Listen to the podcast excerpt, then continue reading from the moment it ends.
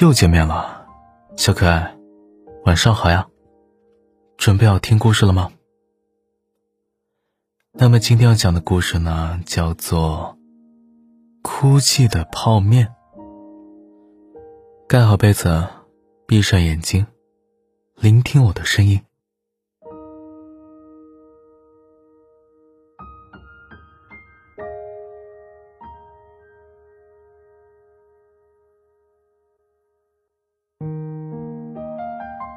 我眼前这碗泡面先生，已经哭出整整一泡面桶的眼泪了。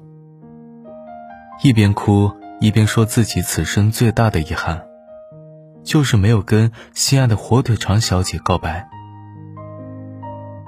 当初他与火腿肠小姐在年少时偶遇，两人一见如故，相谈甚欢，互相都很有好感，常在一起玩耍打闹。到后来，每次目光交汇时，都会脸红心跳，就差捅破那层窗户纸了。那时的泡面先生总以为，自己以后一定会娶火腿肠小姐的。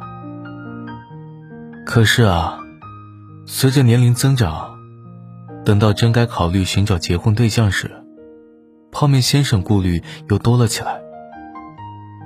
周围的人总在他耳边说。火腿肠小姐出身不行，不知道是从哪个街头小作坊出来的，没品牌，没保障，配不上像泡面先生这种出身于大牌泡面家族的青年才俊。他们说：“泡面先生，以你这牌子又响、味道也棒的好条件，什么好姑娘找不到啊？何必非要跟浑身上下都透着一股廉价味的火腿肠小姐？”混在一起呢，这话似乎也有点道理。毕竟泡面先生在相亲市场上抢手的很，像什么榨菜小姐、卤蛋小姐、笋丝小姐、豆干小姐，可都眼巴巴的盯着他呢。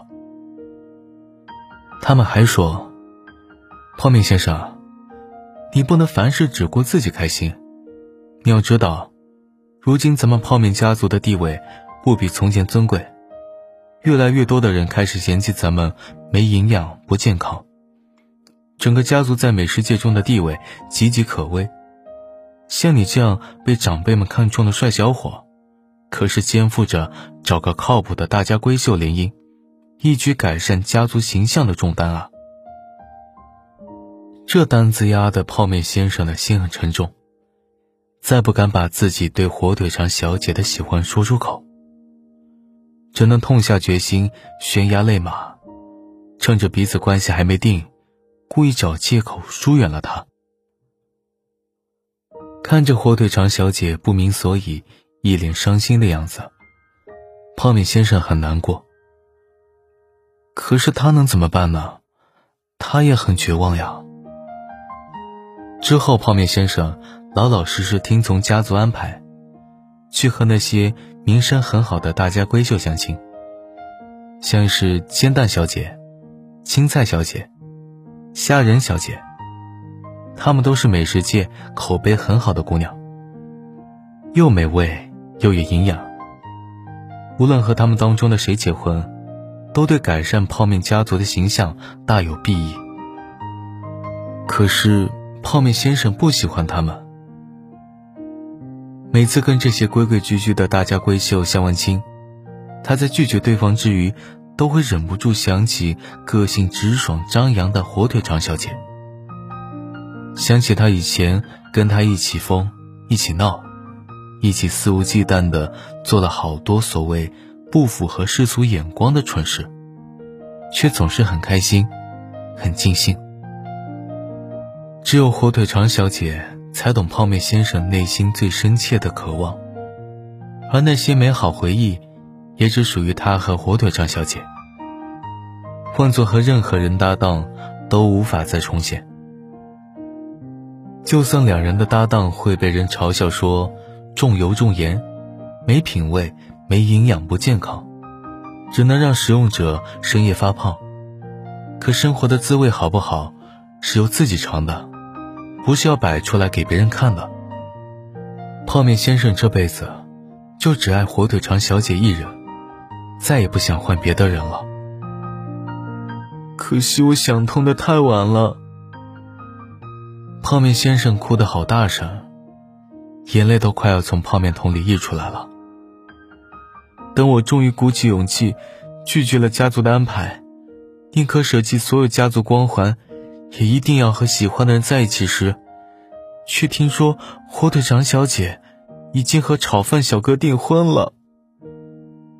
说到这里，泡面先生伤心的连话都说不出口，整个一副对生活失去梦想的惨样子。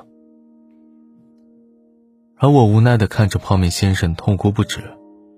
整个面饼都浮在满满的眼泪里，被泡得发咸发苦，根本没法吃。不由得同情的叹了口气，问道：“你为了和火腿肠小姐在一起而这样选择，值得吗？说不定以后会后悔的。或许吧，以后的事我也不知道。大家都说我太傻了，但至少在我做出决定的那一刻。”我觉得很值。泡面先生止住了哭泣，自嘲般的苦笑道：“不过事到如今，说这些也没用了，缘分错过了就是错过了。我只能祝火腿肠小姐以后能够幸福生活吧。可是没有你陪着，我怎么幸福得了呢？”这话不是我说的。是一直躲在旁边偷听的火腿肠小姐说的。先前我把泡面先生从超市带回家时，他也偷偷拜托我带他一起走，但不要让泡面先生知道。回来之后呢，他也始终悄悄咪咪的躲着没有出来，直到刚才听到泡面先生对自己的真情告白，才始终忍不住跳出来现了身。你。泡面先生愣愣的看着他，惊愕的连话都说不利索了。你不是跟炒饭小哥订婚了吗？那是谣言，根本不是真的。